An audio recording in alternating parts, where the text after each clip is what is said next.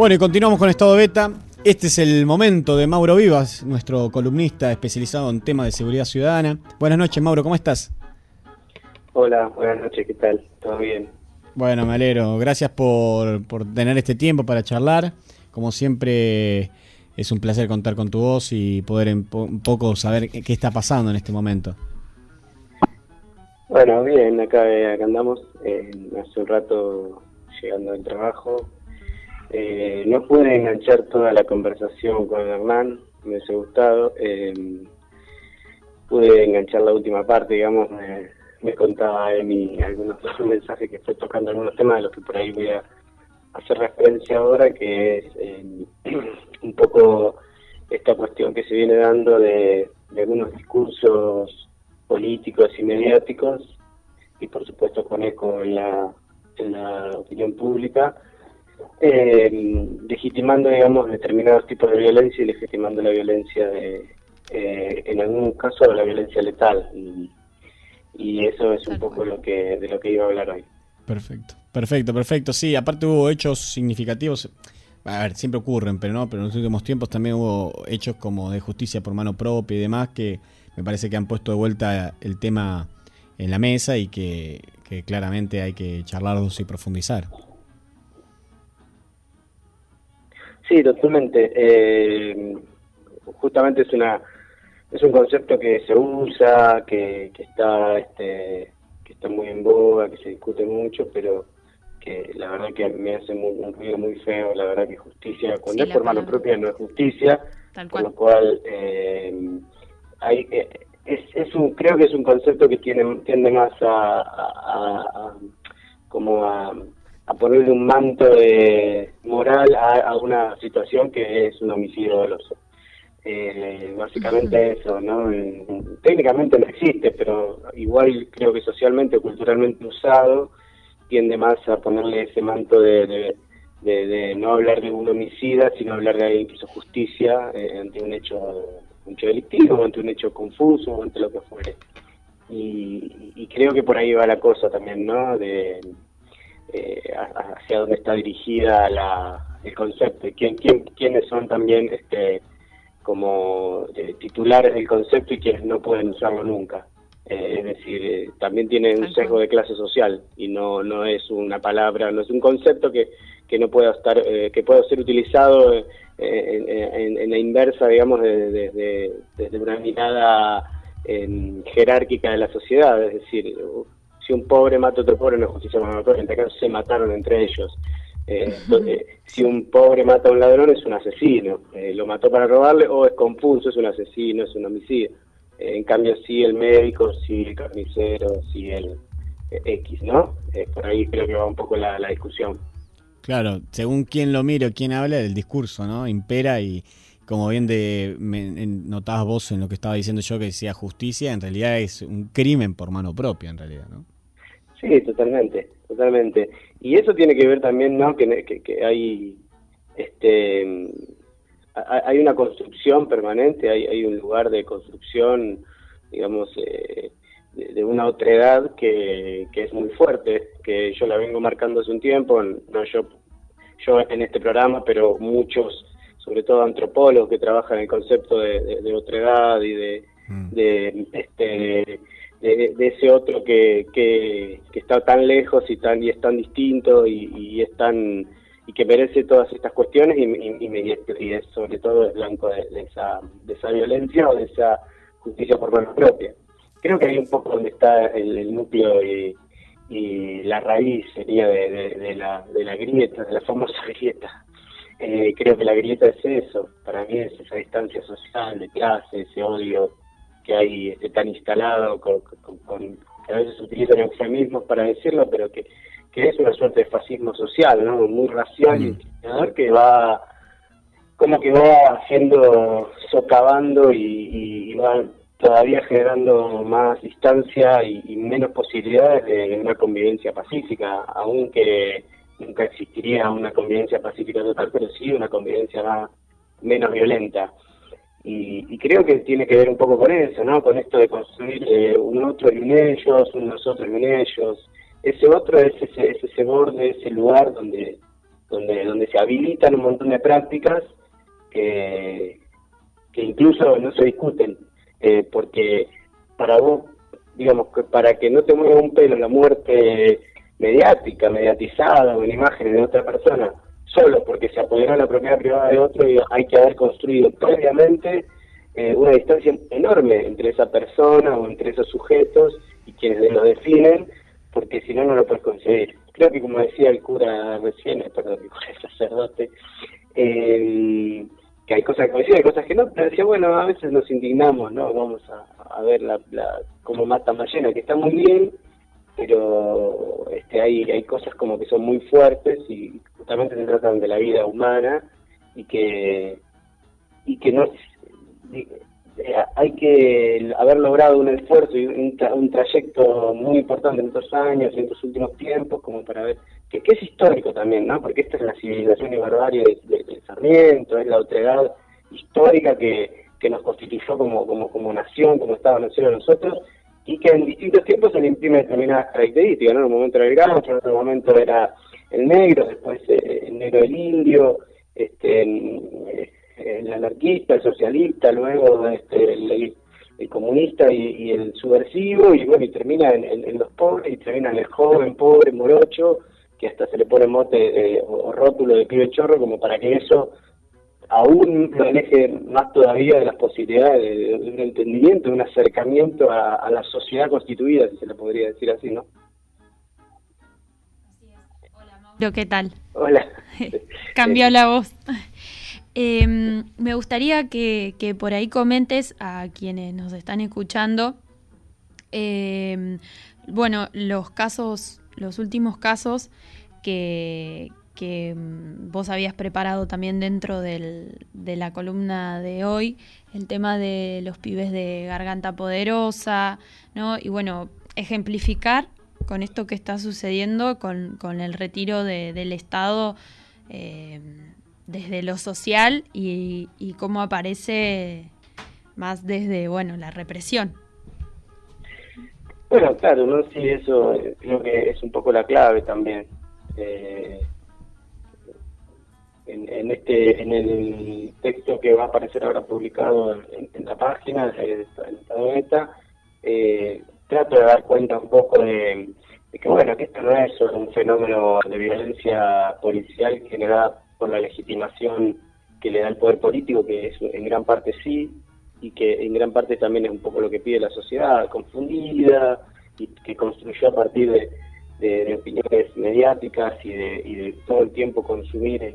Este, la gente no, por ahí no tiene la, dimensión de la cantidad de criminología mediática que, consume a diario, ¿no? Uno prende la televisión en la mañana, al mediodía, a la tarde, a la noche y se va encontrando una criminología mediática y tipos opinando y sobre el Poder Judicial y sobre, sobre jóvenes, sobre delitos, sobre barrios y cómo se construye todo eso, eh, obviamente que también impacta la opinión pública, mucho, mucho.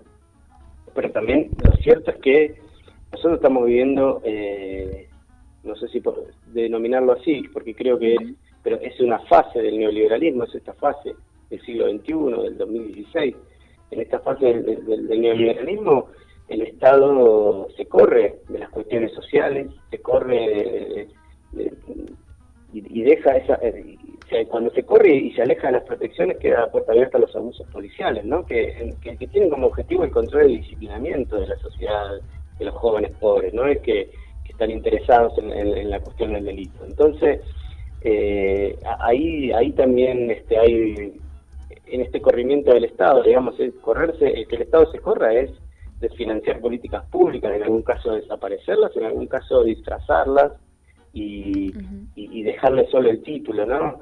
Eh, con, lo, con, lo, con lo peligroso que, significa eso. Y, y, en ese sentido, muy justo lo hablaba con, con, con Jimmy, con mi compañera, que hablábamos y me decía eh, que, bueno, no es solo la, no el tema de vaciarlas y dejarlas sin nombre, sino también de que en algún caso son reemplazados trabajadores por, por nuevos trabajadores que de alguna manera están no están formados, no entienden los procesos, no comprenden una definición del, problema y actúan de manera este, como inercia, ¿no? Como con, mucha improvisación, con mucha eh, con mucha improvisación y, y, lo que están llevando adelante son políticas públicas del Estado y eso eh, eh, es, un enorme problema en términos sociales para quienes son destinatarios de las políticas públicas, sobre todo los sectores más vulnerables. El Estado siempre tiene que ponerle más fuerza a, la, vulnerabilidad y a los sectores más vulnerables que,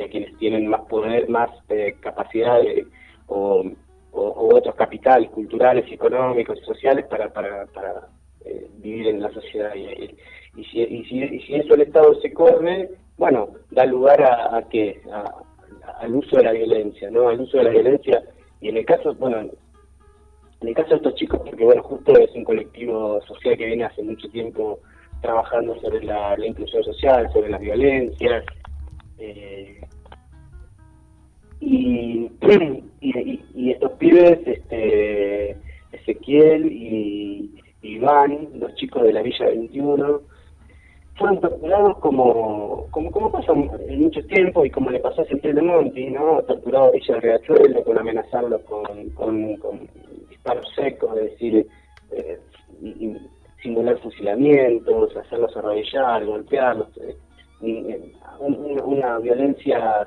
física, psicológica, eh, muy fuerte, como como similar a, a, lo, a la dictadura militar, digamos, ¿no?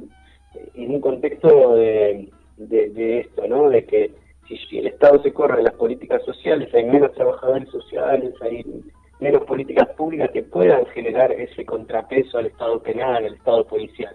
Porque yo lo vengo diciendo hace tiempo en otro gobierno, como era la provincia de Buenos Aires, con el gobernador, también nosotros teníamos todo un, un andamiaje punitivo y policializado de la seguridad pero con, un, con, una enorme cantidad de políticas públicas, nacionales y también en algunos casos provinciales o locales, de los gobiernos locales, que generaban una disputa del territorio, disputa en el buen sentido y también en el otro sentido, ¿no? Disputa de, que de que los pibes, que de que las economías delictivas o de que la, la, policía a través de, sus, de sus prácticas no se lleven a los chicos, no se lo lleven en el sentido de esto, no los torturen, no lo no los hostiguen, no los violenten, no los recluten para el delito, que los que los que se dedican a, la venta o al narcotráfico no los absorban en esas economías delictivas. Bueno, todo eso era la lucha del Estado social, ¿no? Permanentemente, en algunos casos en desventaja, pero siempre poniendo en cuenta en ese aspecto. Esa retirada del Estado abre camino, obviamente que abre camino a, ese Estado penal, a ese Estado represor. Eh, y está dicho no solo en la práctica, también está en la retórica, ¿no? Hay una frase de Ritondo que yo cito en el, en el, en el texto de trigo que dice, tomamos la decisión política de entrar a las villas porque el Estado se había alejado, ¿no?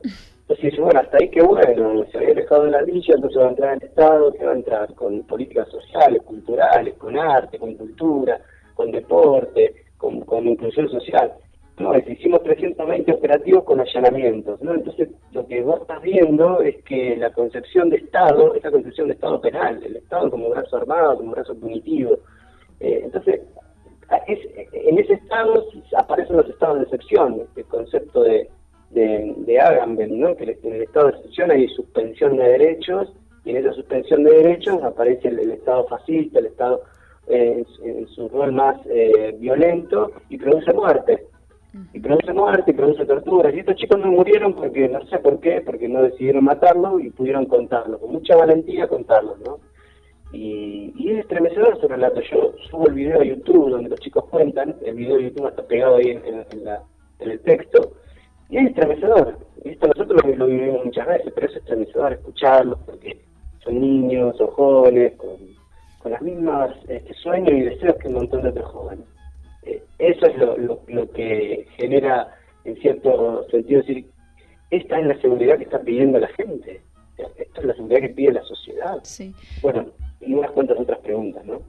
Sí, eh, hoy hablábamos con el cura Hernán, bueno, él en realidad trajo el tema de, desde el otro lugar, digamos, también cómo la sociedad ejerce esa presión y esa violencia, esa legitimación de ciertas violencias, ¿no? Eh, con el caso del médico que, disparó a, una persona que, lo estaba asaltando, robando su camioneta, y, lo mató. Y mm, entonces él traía esto de los derechos humanos a los cuales, digamos, que tienen un, un ay, estoy trabajando, eh, digamos, están en la Constitución, ¿verdad? Y, y no podemos eh, pasar por alto eso, que los, que los jueces, o que esa es la justicia, la que se tiene que abstener a esas leyes, que si no, ¿para qué están? Que no puede ser que el juez cambie su opinión por... Presión social o eh, política. Por sentido común, por, por el poder que hay en los medios, ¿no? La presión que, que ejercen los medios y, y bueno, este Estado que, que también lo hace, ¿no? Con, con esas declaraciones, como vos decís. Sí, totalmente, totalmente, ahí, concuerdo. También hay, hay como se crean sentidos comunes eh, acerca de lo penal y de lo, de lo judicial, ¿no? También hay un sentido común de los derechos humanos, ¿no? Hay una mirada del sentido común y, desde, desde, el, desde pensar a los derechos humanos como, como, como una como sería como una organización, como una sea, una legislación paralela que defiende el derecho de personas que delinquen. Y, y, ahí se basa todo eso, ¿no? Como, pero las personas tienen derechos, no solo los delincuentes tienen derechos humanos, no solo los, no sé, los, las, este, los, los niños tienen derechos, o sea, como, hay como, como, como un falso entendimiento o un error de interpretación de qué son los derechos humanos, ¿no? Me parece como que por ahí parte un poco la cosa de, anteponer los derechos humanos y cuando uno antepone o, coloca los derechos humanos como un límite a la política de seguridad, bueno, lo que se está preguntando es qué política de seguridad está queriendo, ¿no? Si son políticas de seguridad de eliminación, de limpieza social, de a, cualquier costo este, sacar a esos indeseables, a esos, a esos que no quiero ver, a, la marginalidad que, eh, que, que, y que no que prefiero que no me la muestren, que no, no la quiero ver, no, no, no no, no es para mí, eh, porque porque también el adulto es, es, un lugar donde también puedes estar. Entonces me parece que hay, hay, un, problema grave de, y creo que el, el, también en un momento no iba diciendo que, bueno, también hay que ver los, los, valores que va teniendo la sociedad, ¿no? Hoy, si el valor es, digamos, si esa, si, si, si al, carnicero le sacó la recaudación y, y, se pudo subir al auto y correrlo y llegar hasta ahí, chocarlo, pisarlo, y patearlo, y el tipo decir que te iba a matar, y lo patea hasta matarlo, por la recaudación, digamos, eh, ¿a dónde están los valores de la sociedad que después están haciendo, están diciendo el, mismo presidente que decir es un hombre sano y bueno y, se tiene que ir a la casa?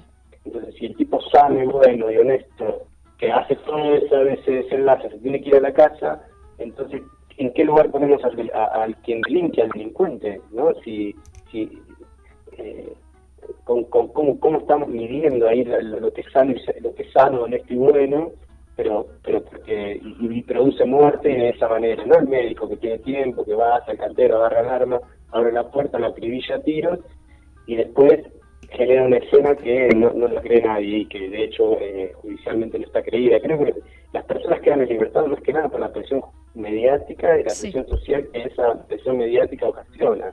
Eh, y, que eso va generando, va siendo un círculo de violencia que, bueno, es difícil saber dónde se corta, porque este, lo que, si los relatos de la de, quienes tienen que en este momento como calmar las, las aguas y decir es el Estado quien, quien ejerce el uso de la violencia legítima, ¿no? un concepto americano de, de hace muchísimos años, que si es el Estado quien, quien, quien regula y quien se hace cargo y quien controla y quien ejerce la violencia a partir de las fuerzas de seguridad. Bueno, nadie se debe armar, pero eso no está dicho y lo que está diciendo es el hombre se tiene que ir a la casa porque nada, bueno, porque es honesto, es bueno y no va, no se va a huir, no se va a jugar, ¿no? Como estas eh, las prescripciones para, para, para quedarse en su casa. Entonces tendríamos que, entonces lo que tiene que decir es que tienen que liberar a, por lo menos al 70% las personas están privadas de libertad porque también están en la misma situación que el carnicero y que el médico. Sí, eh, y, y, en última instancia correspondería un juicio, digamos, si vamos, ¿no? Y, y según como la ley lo dictamine, ¿no? Porque una persona, el Poder Ejecutivo no, no tiene ningún poder sobre eso en realidad. Mauro, te quería preguntar dos cosas, eh, como no sé si tienen que ver un poco y un poco no. Uno, eh, bueno, la marcha para que no te pase. Eh, y la otra es esta política mm, provincial de, bueno, como que leo así en los medios que la llaman las purgas policiales, no me gusta esa palabra, eh, donde quizás, no sé, quería saber tu opinión, si encontrás que hay una contradicción o es parte de esta misma, de esta misma política punitiva, digamos. Eh, la, primera parte no la escuché bien. Eh, la marcha para que no te pase eh, una marcha al Congreso que, fue convocada por familiares de las Madres del Dolor, tragedia de Once, Cromañón. Una marcha al Congreso. No sé si lo habías visto. No, no, no, no, no, estaba al tanto de esa. Ah, bien. Eh, no, es una, es una marcha que, digamos, todo el tiempo como que aclaraban que no es en contra del gobierno o de políticas de, de, de este gobierno, sino, bueno, como a favor de la seguridad y, buscando esto, ¿no? Concientizar, qué sé yo. Y después el tema de, las purgas policiales. Sí, sí eh, mira, eh, lo segundo puedo responder un poco más, ¿no? Eh, creo que no hay intención de desde hace muchos años no hay intención de hacer una reforma policial. Las purgas este, son habituales, en cada nuevo gobierno hay purgas policiales, es como una muestra de, es más, más, más una, una vidriera política de la honestidad, es que los que delinquen, los que son malos policías, eh, no van a, a quedarse en las fuerzas, deberán ir a su casa y bla, bla, bla, todo el discurso eh, pero eso enseguida, eso puede ser tomado por algún desprevenido, por alguien que no, entiende la cuestión, pero lo que está ahí detrás es que no, no hay ninguna reforma policial ni hay ninguna cuestión de, de, ir en contra de las cajas de recaudación y de los de la administración del delito que, ocasiona la, que genera la policía en los territorios, sobre todo los territorios del, conurbano, donde hay un inmenso volumen de personas pero que también se ha desplazado en otros lugares que no son propios del conurbano, como por, por ahí podemos ver Zárate, este, un poco Luján, eh, algunos lugares así que no pertenecían al conurbano, pero que han, que han tenido producto de, la, de, diferentes factores, eh, muchas problemáticas vinculadas a las fuerzas de seguridad, los territorios, los jóvenes, la administración del delito, la policía está para, para está más que nada para para hacer un, control de la criminalidad en el sentido de la administración del delito, no para, para parar o para investigar. Eh, eso no sucede y no hay una reforma policial. Una reforma policial tiene un montón de, cuestiones que tienen que ser tomadas, ¿no? La cuestión de la formación, la cuestión de, de, este, de las estructuras, de la yo creo que esta policía bonaerense no, no, no tiene no tiene opciones, no hay ninguna forma por donde entrarle más que por de desarmarla. Tiene que ser una policía que se desarme, se desmembre y que, que, pase a, diferentes controles de, diferentes mandos. No puede ser una policía centralizada hoy, una provincia de Buenos Aires que tiene y que a, eso se le, se le anexan las policías locales que, que pasan a depender este, eh, orgánicamente de las policías de la provincia como, como otro, otro, otro apéndice más y, eso es un ejército eh, ingobernable de, de, más de 100, más de 120 mil personas y imposible eh, para imposible de controlar imposible de generar política digamos de no digo de transparencia porque sería una cosa muy ilusoria pero sí al menos de rendición de cuentas y de y de que se pueda separar de la, gestión de, de, la de la gestión de la criminalidad y de hasta dónde se puede o no delinquir y qué pasa con las temperaturas políticas y los termómetros políticos en, la liberación de zonas y en, esas, esas cuestiones.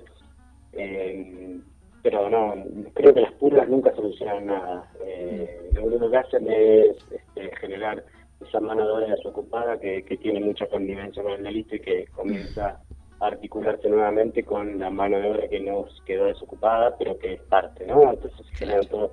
Eh, parte de la, de, la cuestión que por donde no se debe ir, por donde no se debe ir en reformas policiales, que lo que, lo dicen los expertos, los especialistas, o, a veces nos gusta mirar a Estados Unidos y no miramos, miremos su policía, su organización, su reforma, su, su formación, su, puesta en el, territorio, y, después digamos, ah, bueno, mira, mira que al final no hacen todo mal. o en realidad Mauro, em, ya nos enseña que tenemos que seguir cerrando el programa. Disculpa que te, te, corte un poco.